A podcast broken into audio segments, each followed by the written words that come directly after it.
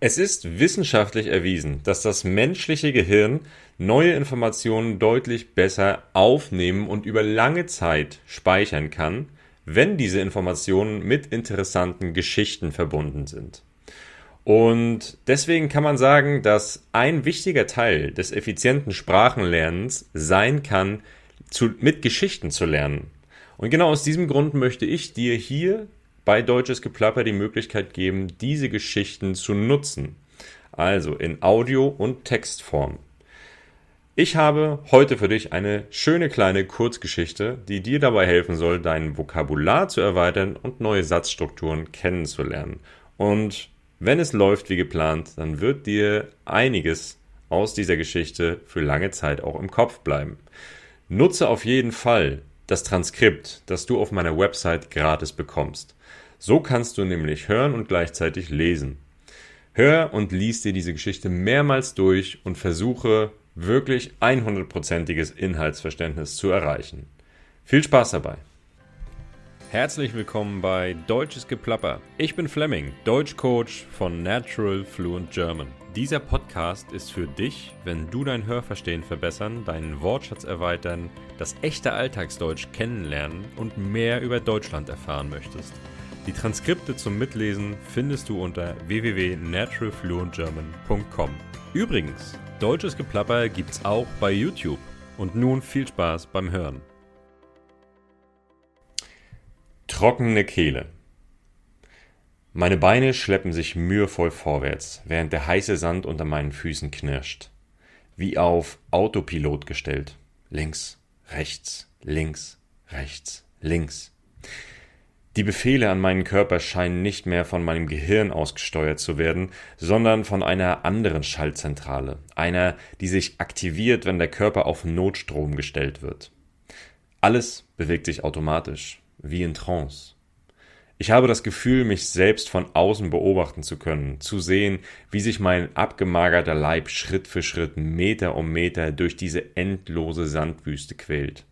Fast so, als wäre diese Kreatur dort ein Wüstenwesen, das einen Weg gefunden hat, bei 50 Grad Celsius und erbarmungslos brennender Sonne die einzige Schrittfolge zu entwickeln, die ihr Überleben hier draußen sichern kann.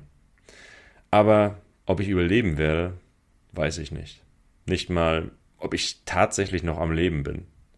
Jegliches Gefühl für Raum und Zeit ist meinem Geist entwichen, seitdem dieser brüllende Sandsturm über meinen nächtlichen Unterschlupf gefegt ist und den letzten Tropfen Wasser, den ich in meinem Trinkschlauch hatte, in ein warmes, schlammiges Süppchen verwandelt hat. Das war irgendwann heute Morgen. Die Sonne war schon über die Sandhügel im Osten gekrochen und hatte die nächtliche Kälte beinahe in Sekundenschnelle hinweggejagt. Ich sah den Sturm erst spät kommen, wie eine braune Wand am südlichen Horizont, die sich Augenblick um Augenblick größer aufbaute, bis sie meine kleine schimmernde Oase fast erreicht hatte. Sie war der perfekte Ort für ein Nachtlager. Kein Wasser, aber Schatten, ein paar Palmen und ein wenig grünes Gras. Besser als der blanke Wüstenboden, auf dem ich die drei Nächte davor geschlafen hatte. Als ich das Ausmaß des Sturms erkannte, war es schon lange zu spät für eine Flucht. Die Oase war meine Rettung. Geistesgegenwärtig warf ich mich in eine Mulde im Boden, direkt unter einer kleinen Palme, und ließ das erstickende Getöse über mich ergehen, den Saum meines halbzerrissenen, schmutzigen Hemdes fest auf Mund und Nase gedrückt. Die wenigen Minuten, die ich dort hockte, zusammengekauert, wie die wehrlose Beute eines hungrigen Löwen, kamen mir vor wie eine Ewigkeit. Als der Sturm weitergezogen und mein darauf folgender Hustenanfall beendet war, sah ich mit Schrecken die Verwüstung, die diese braune Hölle hinterlassen hatte.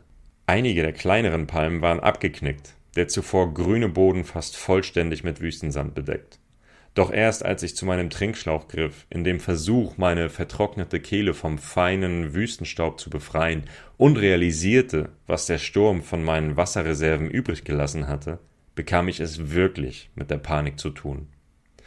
Ich wusste, den verbleibenden Weg würde ich ohne Wasser nicht überleben. Auch zurück war es zu weit. Zwei oder drei Tage mindestens. Was vor mir lag, wusste ich nicht. Meine Hoffnung war lediglich, meinem Ziel näher zu sein als dem Dorf, aus dem ich geflüchtet war. In meiner Verzweiflung überlegte ich sogar für einen kurzen Moment, den schlammigen Inhalt meines Schlauchs zu trinken, um irgendwie hydriert zu bleiben. Nur die Angst, erbärmlich zu ersticken, während noch genug Lebenskraft in mir steckte, hielt mich letztendlich davon ab. Doch nun, einen Tag später, sehe ich, wie die Wüste diese Kraft Schritt um Schritt aus meinem geschundenen Leib saugt, während der Inhalt meines ledernen Wasserschlauchs immer verlockender erscheint. Ob ich nun an Durst verrecke oder am Schlamm ersticke, sterben werde ich ohnehin. Also sehe ich dabei zu, wie meine zittrigen Hände zum Schlauch an meiner Hüfte greifen und langsam beginnen, den Verschluss aufzudrehen. Was soll mir jetzt noch passieren? rede ich mir leise Mut zu. Als ich den Kopf hebe und den Schlauch an meine aufgeplatzten Lippen setze, nehme ich im Augenwinkel eine Lichtveränderung wahr. Ich neige den Kopf wieder nach vorn, lasse den Arm mit dem Trinkschlauch sinken und schaue in die Ferne. Eine dunkle Silhouette bewegt sich langsam am Horizont entlang in westlicher Richtung. Ich glaube, ein paar Kamele zu erkennen, vielleicht sogar einige menschliche Gestalten. Bilde ich mir das nur ein? Erlaubt sich mein ausgedörrtes Hirn einen Streich mit mir? Vorsichtig wische ich mir den Sand mit der Handinnenfläche aus den Augen, bis mir die Tränen laufen. Erneut starre ich auf den Horizont. Die dunkle Schlange ist immer noch da und bewegt sich langsam weiter. Ich mache einige hastige Schritte in ihre Richtung und bleibe abrupt stehen. Was, wenn es sie sind? Es könnte meinen Tod bedeuten, noch bevor Sonne und Wüstensand mir den Verstand rauben, meine Organe versagen lassen und schließlich das Leben aus mir herauspressen. Aber welche Wahl habe ich? Ich muss es versuchen. Schritt für Schritt, Meter um Meter kämpfe ich mich voran durch den Wüstensand, der dunklen Schlange am Horizont entgegen. Das war eine Kurzgeschichte, die ich selbst geschrieben habe. Ich hoffe, sie hat dir gefallen. Und natürlich gibt es hier einige komplizierte Wörter, die du wahrscheinlich noch nicht kennst. Wenn doch, umso besser. Dann hast du schon ein sehr, sehr, sehr hohes Niveau. Aber wie es in solchen Kurzgeschichten und in Romanliteratur üblich ist, wirst du dort immer wieder Wörtern begegnen, die ja, zu einem Teil der Sprache gehören, die wir in der Umgangssprache selten verwenden. Niemand würde sagen, mein ausgedörrtes Hirn. Das ist ein Ausdruck, den wir in Schriftsprache verwenden. Aber zumindest solltest du in dieser Hinsicht deinen Wortschatz erweitern. Du musst es nicht aktiv nutzen, aber es ist sehr wichtig, diese Wörter eben zu kennen, beziehungsweise diesen passiven Wortschatz in, dieser, in diesem Bereich aufzubauen, dass du, wenn du es hörst und wenn du es liest, verstehen kannst, was du hörst und was du liest. Also, nutze diese Kurzgeschichte, um deinen Wortschatz zu erweitern, um ein paar neue Satzstrukturen kennenzulernen. Ja, versuch auch ein bisschen mit der Grammatik zu arbeiten, versuch ein bisschen die grammatikalischen Feinheiten in diesem Text, in, diesem, in dieser Podcast-Folge herauszuhören und nutze, wie gesagt, das Transkript, das du auf meiner Website findest, www.naturalfluentgerman.com. Also du solltest dann auf jeden Fall diese Kurzgeschichte, ich sag mal, Minimum dreimal hören, am besten auch häufiger, ähm, so lange, bis du dieses vollständige Text- oder Inhaltsverständnis erreicht hast. Ja, und beim ersten Mal versuch einfach mal nur zu hören, nur zu schauen, ob es verständlich ist, was du verstehst, ähm, dass du erstmal den Kontext begreifst. Du kannst dir dann das Transkript gerne auch erstmal bei DeepL übersetzen lassen, dass du auch in deiner eigenen Muttersprache ein Verständnis für den Inhalt bekommst. Und dann liest du dieses Transkript einmal auf Deutsch, markierst dir alle unbekannten Wörter und Wendungen, übersetzt sie für dich und erst dann hörst und liest du gleichzeitig. Ja? Und das kannst du dann mehrmals wiederholen, bis du in der Lage bist, nur durch das reine Hören alles wirklich zu verstehen. Das wäre eine sehr, sehr effiziente Übung, die ich dir vorschlagen würde. Nutze, wie gesagt, diese Kurzgeschichte, nutze die Podcast-Folge und dann gib mir bitte auch Feedback, damit ich weiß, ob solche Kurzgeschichten für dich auch interessant sind.